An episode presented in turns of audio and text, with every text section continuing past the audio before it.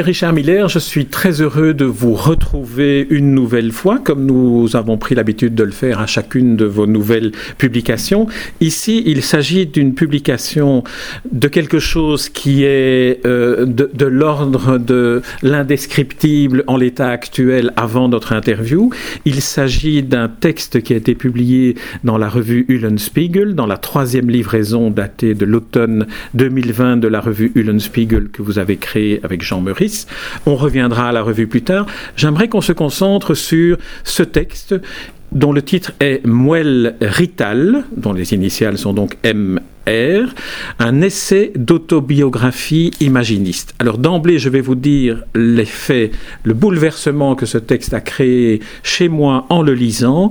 Je trouve qu'il y a là une manière nouvelle, innovante, de prolonger en littérature, ce qui est au départ une réflexion sur l'art et une construction philosophique, l'imaginisation dont euh, à laquelle vous avez consacré votre thèse de, de doctorat, mais en projetant cette théorie philosophique sur un essai d'autobiographie, on en arrive à une exploration vertigineuse du soi que l'on peut enfin partager. Est-ce que cela peut correspondre à quelque chose qui vous est sensible oui, parfaitement. Hein. Euh, vous avez euh, remarquablement, euh, vais-je dire, retracé le fil, l'évolution. Il est exact que ma réflexion part d'une thèse hein, de, de, philosophie consacrée au rapport entre le réel et la fiction. Et pour définir ce rapport, j'ai créé un concept, l'imaginisation le principe est très simple. Cela veut dire que euh, les êtres humains que, nous sommes euh, ne voient jamais le réel. Euh, ils voient toujours une image de la réalité. Ils voient toujours l'image de la réalité qu'ils se donnent, qu'ils se créent pour, eux-mêmes, en, fonction de, euh, de, de, leur corps, de, euh, de leurs souvenirs, euh, de, de, leurs espoirs, de leurs amours, de leurs désirs, de leurs craintes, etc. etc. On, on, est tout le temps occupé de se donner une image de la réalité à partir de ce que on a pu se constituer comme image de soi et comme image du monde. Alors, euh, à partir de là, euh, je me suis rendu compte que le terme imaginisation, je, non, ça c'est vraiment un concept que j'ai que j'ai créé, comme on fait en philosophie. Hein. Oh, euh, mais le terme imaginisme, lui, a déjà été utilisé dans l'histoire de l'art, notamment par des gens comme Christian d'Autremont, comme Pierre Alechinski, également comme de grand poète euh, russe, euh, Essénine, Sergei Essénine. Euh, et, donc c'est un terme qui a déjà eu, une histoire.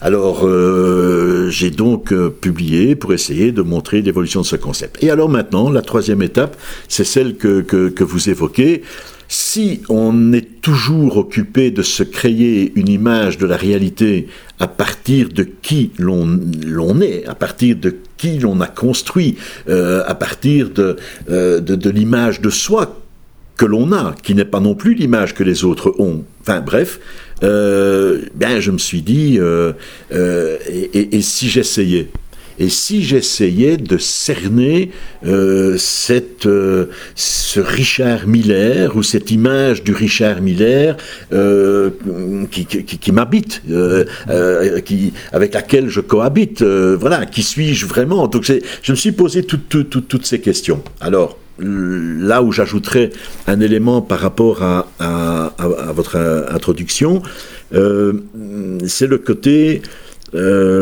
euh, le, côté humainement difficile. Euh, alors je sais qu'arrivé à un certain âge, on a envie de d'écrire euh, l'histoire de sa vie ou bien de d'écrire ses mémoires. Hein, voilà. Moi, ce n'était, ce, n'est pas ça. Ce, n'est pas comme ça que j'ai abordé la difficulté. Euh, j'ai abordé cette difficulté à partir d'une véritable souffrance, une souffrance personnelle, une souffrance euh, euh, que j'ai que j'ai ressentie toute ma vie. J'ai aujourd'hui 60, je vais bientôt avoir 66 ans. la souffrance n'a plus la même, la, même euh, euh, et n'est plus aussi aiguë, bien entendu. Euh, mais la souffrance est toujours là. Alors, de quoi s'agit-il? Ben, Il s'agit du fait que, à l'âge de, de, trois mois, je suis né donc dans un milieu très pauvre, hein, ce que j'appelle le, lumpen prolétariat. Donc, pour, pour que l'auditeur le, sache, le lumpen prolétariat, c'est le prolétariat dont même Karl Marx ne voulait pas entendre parler. Euh, donc moi, je suis né dans le lumpen prolétariat euh, de la région de Charleroi, euh, et à l'âge de trois mois, j'ai eu la poliomyélite, puisqu'il y avait une épidémie terrible dans les années 54, années où je suis né. Et à partir de là, j'ai donc vécu toute ma vie avec le avec l'image d'un corps handicapé. Et euh, je ne l'ai jamais oublié. Et, je dois avouer que les personnes avec qui euh, j'ai pu m'entretenir et qui ont également souffert d'un handicap provoqué par, euh, par, la polio ont tous ressenti la même chose. c'est un, une véritable blessure, c'est une, c'est une déchirure profonde parce que on, on, on sent que l'on ne sera jamais qu'une image brisée, brisée dès le départ. Et ça, je l'ai toujours ressenti. Alors, j'explique hein, différentes choses. Euh, euh, mes, parents euh, avaient une, crainte, mes parents ouvriers avaient une crainte terrible, c'était le fait que, étant handicapés, ben, je ne pourrais jamais travailler, d'être un ouvrier manuel. ils avaient également peur que je n'ai pas que je ne rencontre pas une jeune fille, enfin, etc., etc. Et donc, quand j'étais enfant, il y avait une obsession, euh, c'était les résultats scolaires. Et donc, euh, j'ai passé mon enfance à, avoir une espèce de course, à d'être obligé à une course à la réussite scolaire tellement c'était l'obsession de mes parents. Et donc, euh, voilà, je raconte comment, par exemple, le soir, euh, tout seul, euh, j'étudiais des, mots, hein, la langue française, dans, dans, dans, dans un, vieux, un vieux Larousse de, de, de mon papa, etc., etc. La raison, le, donc ça c'est l'élément que je voulais ajouter. L'autre aspect, ben, je suppose que vous allez également l'aborder, c'est que pour pouvoir dire ces choses, qui, qui, sont en moi euh, depuis, depuis, ma, toute, ma, depuis ma primo-enfance, euh, je n'ai jamais réussi à les écrire euh, normalement. Je n'ai jamais réussi à prendre, pourtant j'ai écrit, toute ma vie, hein, j'ai fait toute ma carrière en écrivant, etc. j'ai arrivé à m'asseoir devant une feuille de papier avec un, stylo et, commencer à écrire je souffre parce que, etc. Je n'ai jamais réussi à l'écrire. Et pour y arriver, ici, tout d'un coup, une phrase euh, a tourné dans, ma tête, une phrase est venue dans ma tête. Et c'était une phrase étonnante, c'est euh, le tour que je pédale de France. Donc c'est évidemment le Tour de France. Euh, je suis enfant, je suis sur un petit vélo à, quatre roues, et dans ma tête, je, fais ce que je vois à la télévision, les, coureurs qui participent au, Tour de France, etc. etc. Et euh, voilà, il y, a, il y a quelque temps, euh, c'est cette espèce de phrase déconstruite et reconstruite autrement, c'est le tour que je pédale de France, euh, ça a été le déclic. Mm. Et à partir de là, c'est comme si je m'étais approprié, si j'avais, euh, je n'ose pas dire créé, mais euh, si j'avais mis au point, si j'avais reconstruit un, langage qui me permettait enfin de dire quelle avait été ma souffrance. C'est vraiment, c'est vraiment là, là où on, a ce sentiment d'une invention, d'une manière de dire que l'on ressent lorsqu'on lorsqu'on lit le, texte. Euh, en plus, je pense qu'il est nécessaire presque de le lire à voix haute pour entendre cette sorte de, de scansion qu'il y a dans l'exploration que vous faites. Alors, je retiens deux éléments dans ce que vous avez dit. L'image de soi n'est pas l'image que l'on donne aux autres. Et puis cette notion d'image brisée de votre enfance quand vous dites que vous êtes un enfant qui avait souffert de la poliomyélite et donc qui avait souffert d'un handicap physique.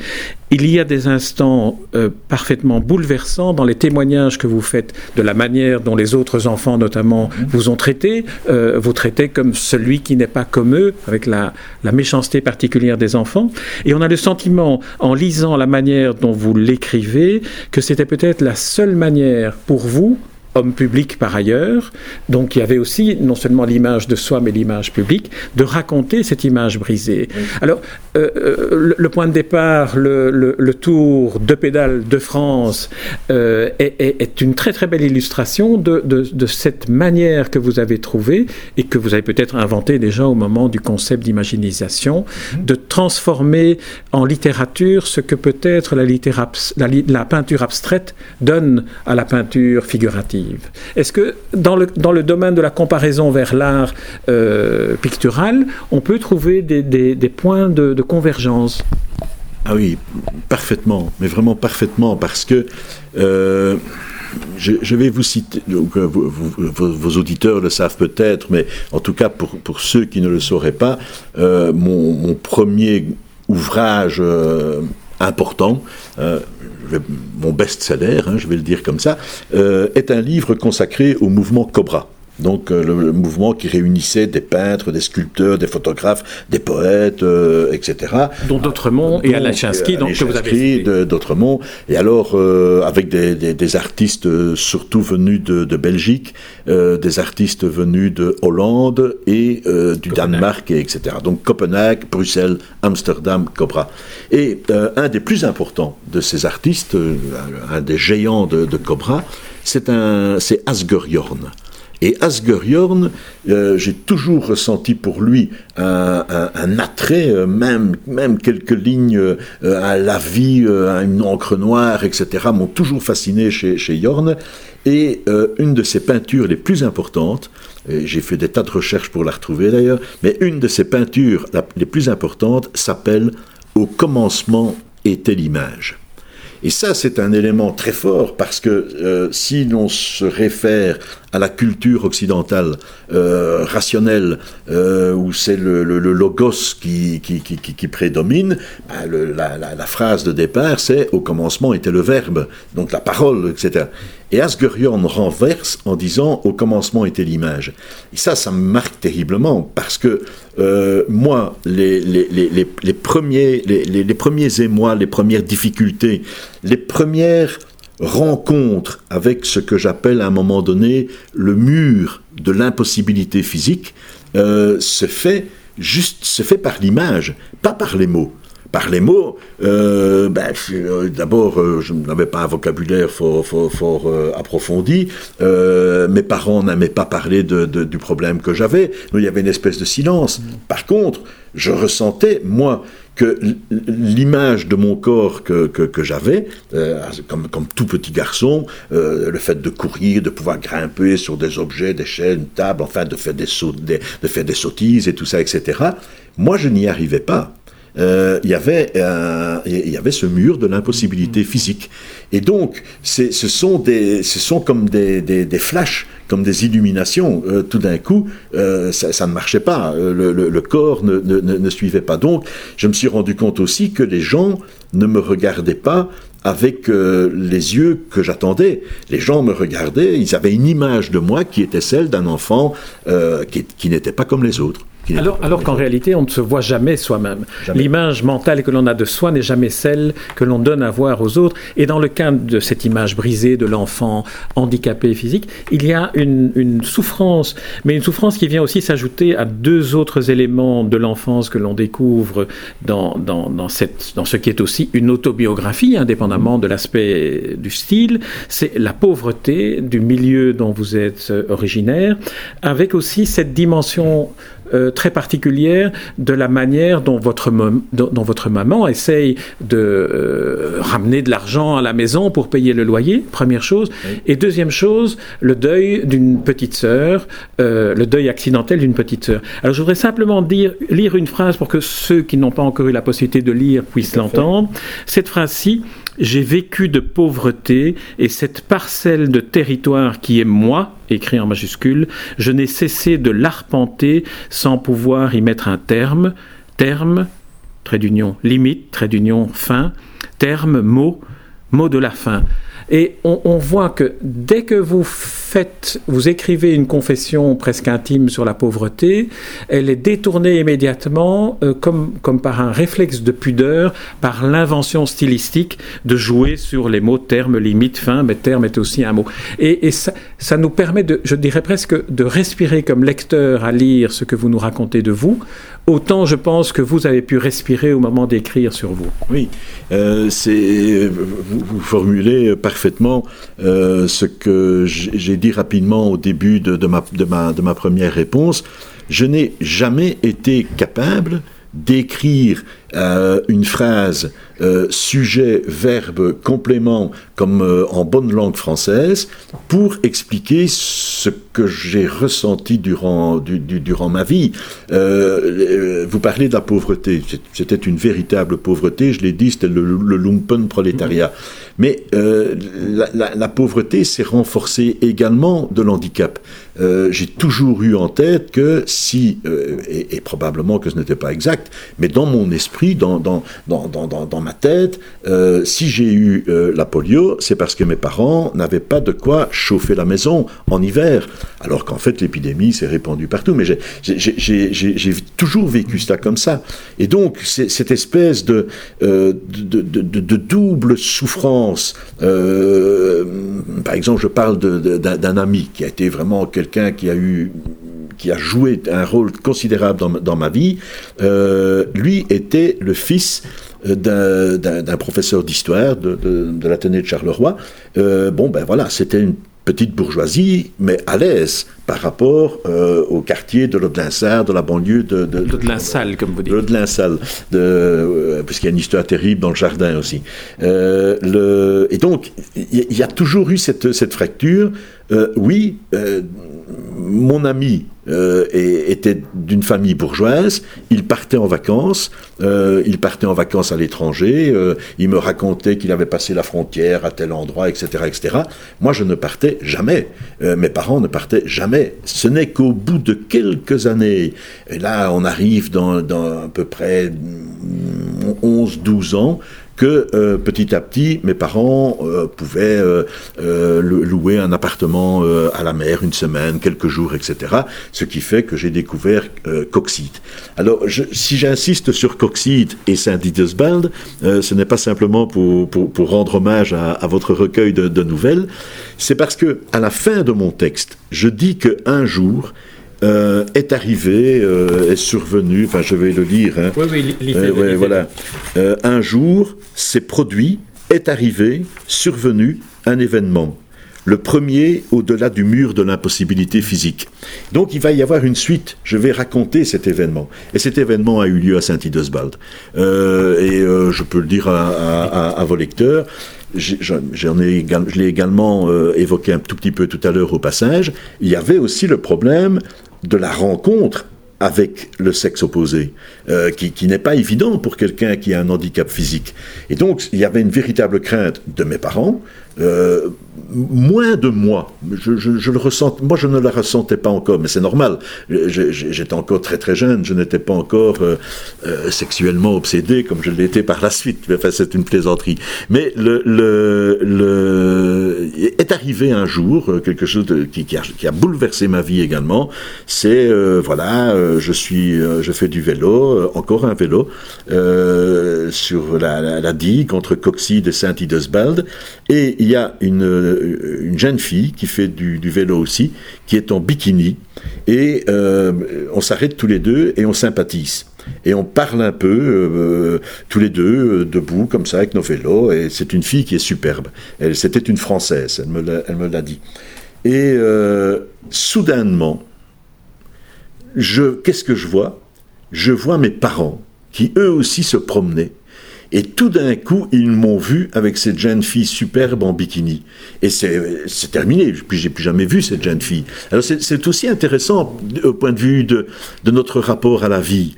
Euh, cette personne euh, n'a certainement jamais su l'importance qu'elle avait eu pour moi et, pour mes parents aussi tout d'un coup qui étaient ébranlés elle, n'a jamais su ça elle, ne sait certainement pas qu'il y a quelqu'un un nommé Richard Miller qui aujourd'hui explique à Jean Jauniot cet événement et pourtant, c'était un, tournant décisif dans ma vie. Donc voilà, c'est euh, euh, il y a un peu de tout ça dans, dans, dans, dans, ce texte. Mais je note bien donc que ce sera le, le, deuxième chapitre presque de, de, ce qui, et là c'est ce par quoi j'aurais j'avais pensé conclure cet entretien, mais on n'y est pas encore à la conclusion, euh, c'est que il y a là la matière d'un livre et pas seulement de ceci qui est un premier chapitre où, où le, où le style s'est installé, où, où le, le mode d'écriture s'est installé, et puis cette espèce de euh, d'hypnose dans laquelle ce type de texte plonge le lecteur lorsqu'il s'y installe. On est vraiment happé par la forme. Et là, je reviens à la comparaison avec la dimension picturale, euh, la confrontation de l'art abstrait par rapport à l'art figuratif. On est ici un peu, je dirais, euh, mais sans faire de comparaison, dans la tentative de James Joyce dans Ulysse de raconter une seule journée, de tout raconter. Ici, c'est presque de vouloir dire tout ce qui vient des, des, des tréfonds de la mémoire enfantine pour après poursuivre plus loin dans la vie. Mais euh, euh, peut-être commenter, peut-être commenter. Mais la, la, la question sur laquelle j'aurais aimé, j'aurais aimé revenir, c'est sur le fait que cet euh, accident de santé ou cette tragédie de santé, la poliomyélite, a été aussi l'occasion pour vous de briser un autre mur qui n'était pas l'impossibilité physique, mais qui était l'impossibilité intellectuelle à laquelle vous auriez été confronté si vous n'aviez pas souffert d'un handicap dans un milieu d'extrême pauvreté, où euh, votre destin aurait dû être, euh, dès la fin de la scolarité obligatoire, à vous retrouver en usine ou quelque part où travailler. Là, vous, vous soulevez un des. Euh, d'ailleurs, ce sera, ce sera un élément déterminant pour. Euh, pour, pour, ma vie politique, pour, pour, pour, pour, mon, le, pour le regard politique que j'ai porté sur, euh, que je porte sur la société, les rapports entre les individus, etc. etc. C'est un élément qui est perturbant aussi, qui, qui m'a perturbé, à savoir que à quelque chose, malheur était bon et que donc ce que moi j'avais vécu comme une vraiment euh, euh, comme une véritable souffrance, comme comme une torture, euh, il y a des il y a des moments qui ne sont pas encore racontés, qui viendront où je, réexpliquerai certains certains moments où, j'ai été complètement déchiré, que, que ces éléments là, en fait, d'une certaine façon, m'ont extirpé du lumpen prolétariat, euh, m'ont extirpé de la, pauvreté. Pourquoi? Parce que je l'ai dit, mes parents avaient l'obsession de l'étude, euh, donc j'ai étudié, euh, j'ai été un élève brillant à l'école primaire, secondaire. L'obsession de l'étude et de la réussite scolaire, parce qu'ils étaient derrière vous ah pour... Oui, il fallait vraiment réussir, il fallait que le gamin ait un diplôme. j'ai été un, un, moins bon élève à l'Athénée. Pourquoi? Parce que c'était déjà le moment de l'adolescence. Et là, il y avait une révolte qui contre la vie, contre tout, enfin, qui, qui qui était, qui était marquante. C'est d'ailleurs à l'époque où je, où je fais la connaissance de Jean Meurice, euh, et qui, lui, euh, m'a toujours, toujours soutenu, m'a toujours, euh, a, toujours été à mes côtés, en sachant bien que j'avais que, que, que, que j'avais une souffrance secrète. Jean Meurice, qui est votre ami de toujours, avec qui vous avez créé la revue Ellen Spiegel, la maison d'édition CEP. Et donc, euh, c'est un ami qui, qui, vous est encore ah présent aujourd'hui. Oui, donc aujourd'hui, donc nous sommes toujours en, ensemble. Hein. Je le cite d'ailleurs à un moment donné dans le texte, hein, euh, avec le, le Ciné-Club, hein, de, de, de, Jean, euh, Jean Richard Meurice. voilà. et donc, c'est, ce sont des, et donc voilà, l'étude, la réussite, comme, comme vous le précisez bien, euh, ben, c'est ce qui m'a euh, tout d'un coup. Donc, politiquement, quand j'ai pris, des, quand j'ai pris la, parole à, différentes reprises sur ce thème, je disais souvent, moi je suis un enfant de l'école publique, euh, je suis un enfant de la bibliothèque publique, je suis un enfant de la médiathèque publique.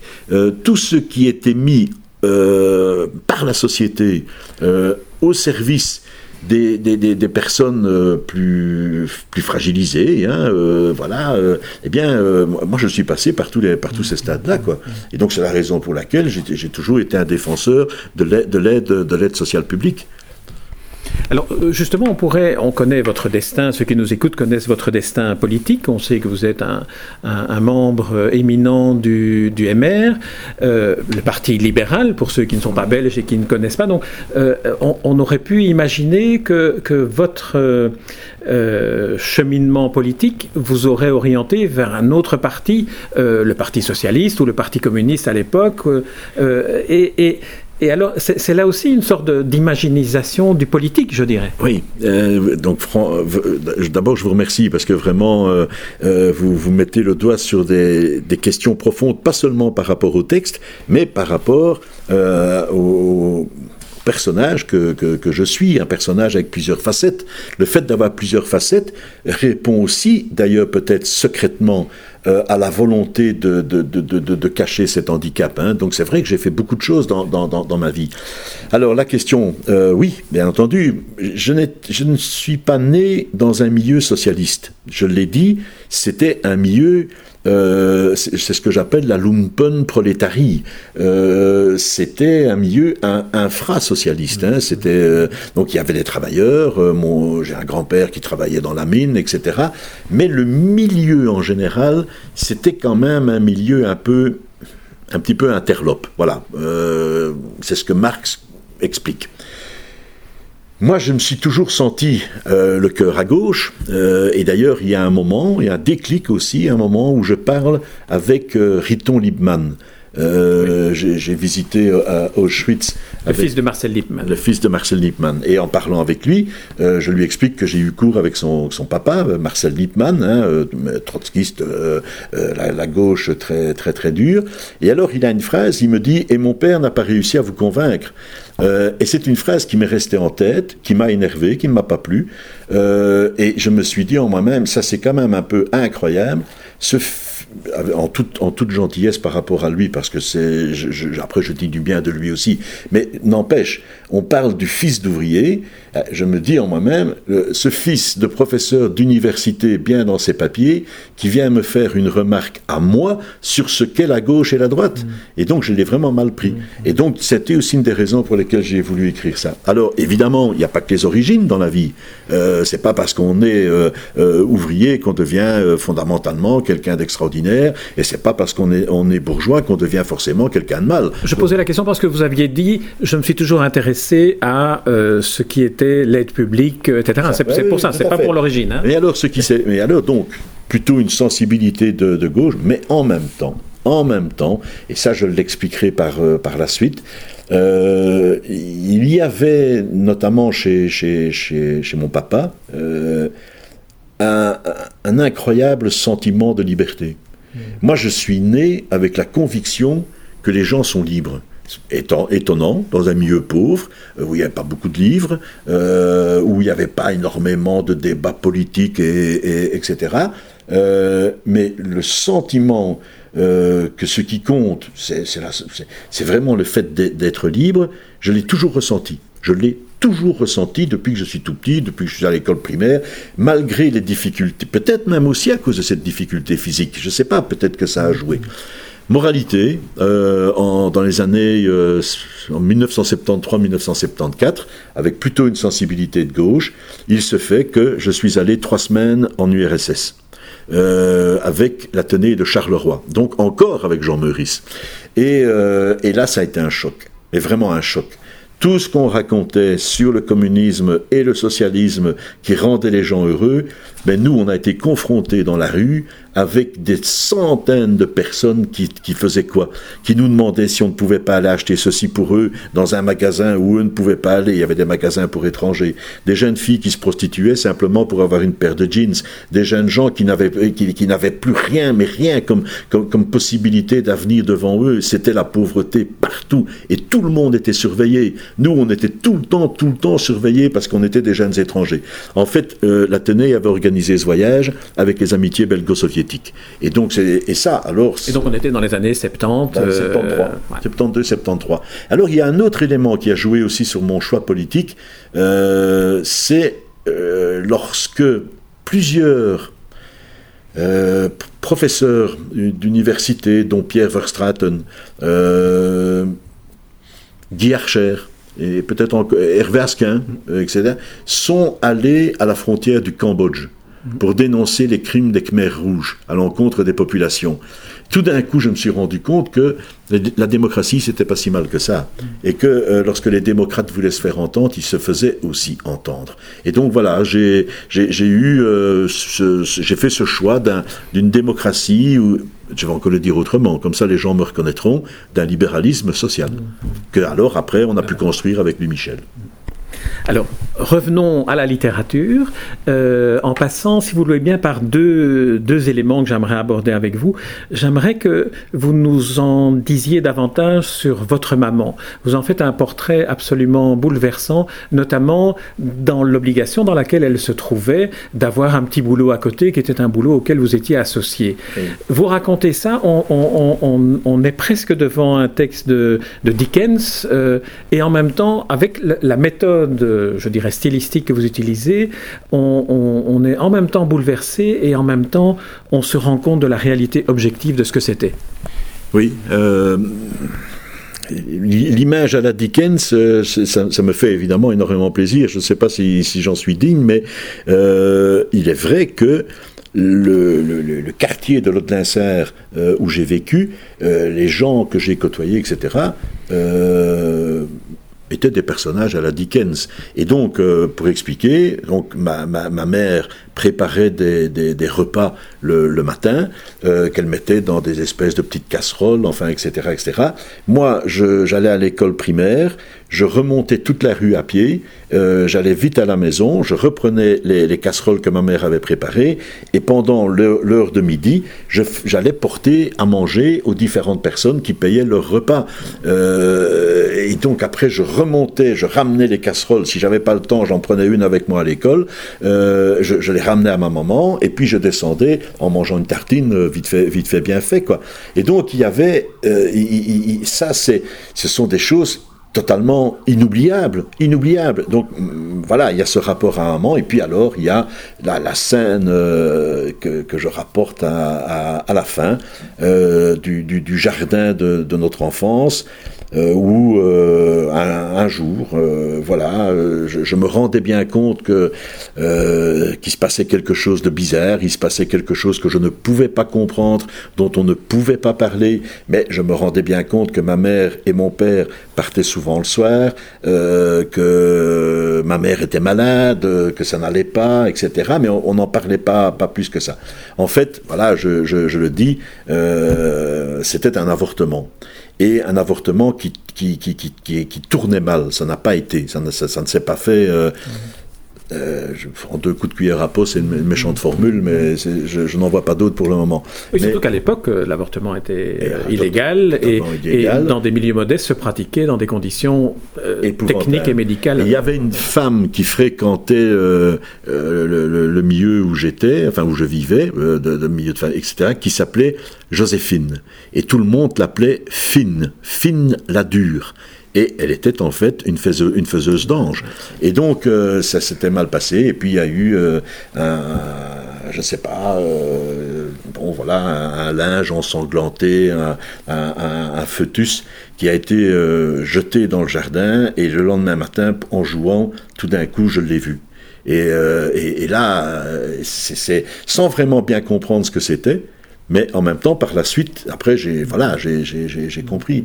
Et donc, c'était euh, euh, la vie de, de, de, de mes parents euh, n'a pas été une vie très très très heureuse. Ce n'est pas une enfance heureuse qui est racontée. Moralité, c'est vrai. Pour pouvoir le faire, c'est vrai que j'ai inventé un, un, un, style, ou en tout cas j'ai essayé de construire des tournures de phrases, des utilisations de mots, des jeux de mots, euh, des, mots valises que je mets ensemble euh, et, qui m'ont permis alors d'aller quand même assez loin dans une psychanalyse. Mhm, oui, c'est une forme de littérature de psychanalyse aussi, hein, d'une certaine manière. C'est-à-dire que le, le euh, j'ai le sentiment que vous avez dû inventer un langage pour parvenir à raconter ce qui vous tient infiniment à cœur et qui est accroché à une mémoire ancienne, mais qui est tout le temps restée présente pendant toute votre vie et encore maintenant, euh, où, elle, où elle s'exprime, et que sans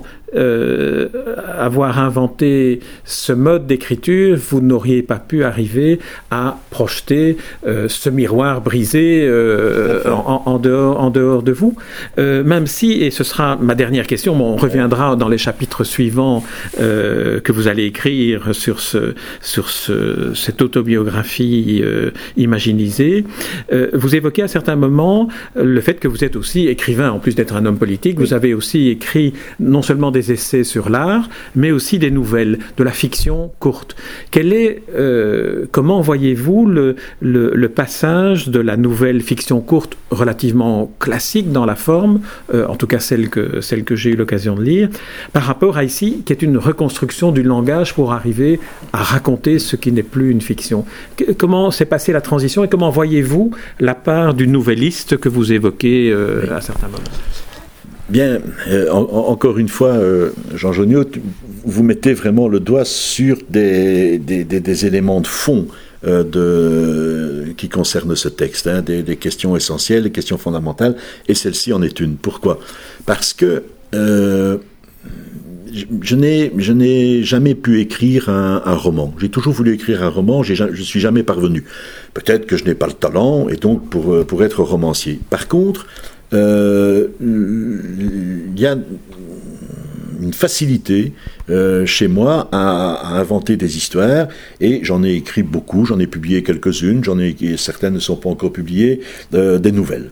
Alors, ce qui m'a frappé, non plus comme lecteur, mais comme auteur de nouvelles, c'est que même si l'auteur de la nouvelle euh, parle d'un personnage qui s'appelle euh, Joseph, ou d'un personnage qui s'appelle, euh, je ne sais pas moi, Claudine, même, même d'un animal qui pourrait porter n'importe quel nom, dans chacun de ces personnages, c'est lui, c'est l'auteur qu'on retrouve.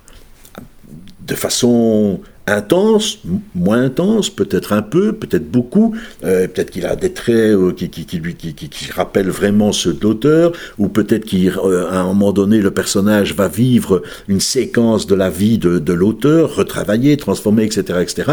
Mais lorsque on écrit une nouvelle qui, qui en plus, par exemple, une histoire, une histoire d'amour, euh, c'est très étonnant, en tout cas moi je l'ai vécu comme cela, je suis à la fois l'amoureux et l'amoureuse, euh, l'amant et l'amante. Euh, et, je me ressens de les deux. Donc ça veut dire que quand on veut étudier ce que, je sais pas, ce que par exemple Louis Aragon ou bien André Gide a voulu dire dans un de ses romans, etc., il faut pas prendre le personnage principal comme étant le porte-parole de l'auteur. C'est tout, c'est tout qui est le porte-parole. Et, je, et donc, donc euh, souvent, souvent, euh, j'ai ressenti cette, cette, cette douleur euh, en écrivant des, des, des nouvelles, une douleur qui me renvoyait à cette fameuse souffrance secrète qui ne m'a jamais, qui ne m'a jamais quitté à cause de mon handicap. Et mais je n'ai jamais réussi, comme je l'ai déjà dit plusieurs fois, je n'ai jamais réussi à vraiment tout d'un coup m'asseoir et écrire Richard Miller vivait, etc., etc. Et donc, dans ce texte-ci, euh, où, la, structure euh, du langage me, permet de, franchir des, obstacles psychologiques, euh, ce qui est intéressant, c'est que dans, ce texte-ci, je me suis posé la question c'est la raison pour laquelle il y a un Richard Miller dans le texte, que j'appelle moi, hein, ou encore parfois un peu différemment, qui se demande comment il se fait qu'un certain RM se soit mis à écrire. Mm. Et donc il y a des pages où je m'interroge sur le rapport entre RM et des personnages de ces nouvelles. Et notamment, un personnage que j'aime beaucoup dans, dans, mes nouvelles, c'est une femme qui s'appelle Claire. Claire qui a euh, un handicap à la jambe, euh, comme moi j'ai un handicap au bras, qui, souffre du regard que l'autre, celui qu'elle va aimer, ou en ce qui me concerne, celle que je vais aimer, va porter sur mon handicap, sur le, membre atrophié. Et donc, c'est, quand, Claire parle, c'est moi. Voilà, il n'y a, a pas à tourner autour. Est-ce que cela veut dire que en, inventant ce, langage, euh, vous répondez aux, peurs, aux effrois, aux sentiments d'injustice de l'enfant que vous avez été? Ça, je pourrais peut-être vous répondre après avoir été plus loin. Euh, je, sais ce que je veux dire. Excusez-moi. Je sais ce que je veux raconter encore dans, la suite. Euh, mais il faut que tout d'un coup, le, déclic se, refasse. C'est la raison pour laquelle j'ai décidé de publier le premier chapitre. Pour un peu voir non seulement les réactions des autres, les réactions des lecteurs, euh, mais aussi les réactions des lecteurs qui me connaissent très bien. Euh, voilà, comment, comment ma femme va réagir, etc., etc. Mais aussi comment moi je vais mhm. réagir. Peut-être que peut-être que je vais m'en tenir là parce que je ne saurais pas aller plus loin. Vous voyez, c'est, euh, voilà. En tout cas, euh, j'ai été, j'ai été terriblement honnête mhm. avec moi-même en écrivant ce texte parce que la structure du langage que j'ai utilisé me permettait de l'être. Mhm. Richard Miller, on va interrompre ici cet entretien. Je prends déjà rendez-vous avec vous pour parler du deuxième chapitre et des chapitres suivants, puisque je ne vous laisserai pas ne pas l'écrire, si tant est que vous attendez des réactions de lecteurs avant de décider si vous continuez ou pas. Et par ailleurs, la seule réaction qui vraiment, me semble-t-il, est importante, c'est votre réaction à vous par rapport au texte, bien davantage que la réaction des lecteurs, surtout que le, texte est encore euh, à, ses, débuts, euh, débuts qui sont publiés je l'indique pour ceux qui, voudront le lire déjà avant que ça ne paraisse sous forme de livre. Euh, les premières parties de ce livre à venir sont parus dans le Uhlenspiegel, euh, la revue que vous avez créée avec Jean Meurice, cet ami que vous évoquez, euh, ami d'enfance de l'Athénée royal de Charleroi. Et euh, ce texte paraît dans le numéro 3 d'Uhlenspiegel, un numéro d'ailleurs consacré à la Russie, tiens, tiens, que vous venez d'évoquer d'ailleurs dans votre séjour de 1973, et, et, que je recommande évidemment à tous ceux qui nous écoutent de, de de, lire, euh, que ce soit la revue ou que ce soit dans la revue, ce texte dont le titre est Muel Rital, un essai d'autobiographie imaginiste par Richard Miller, dont les initiales sont RM ou MR, suivant le sens dans lequel on les lit. Merci Richard Miller. Merci à vous. Merci.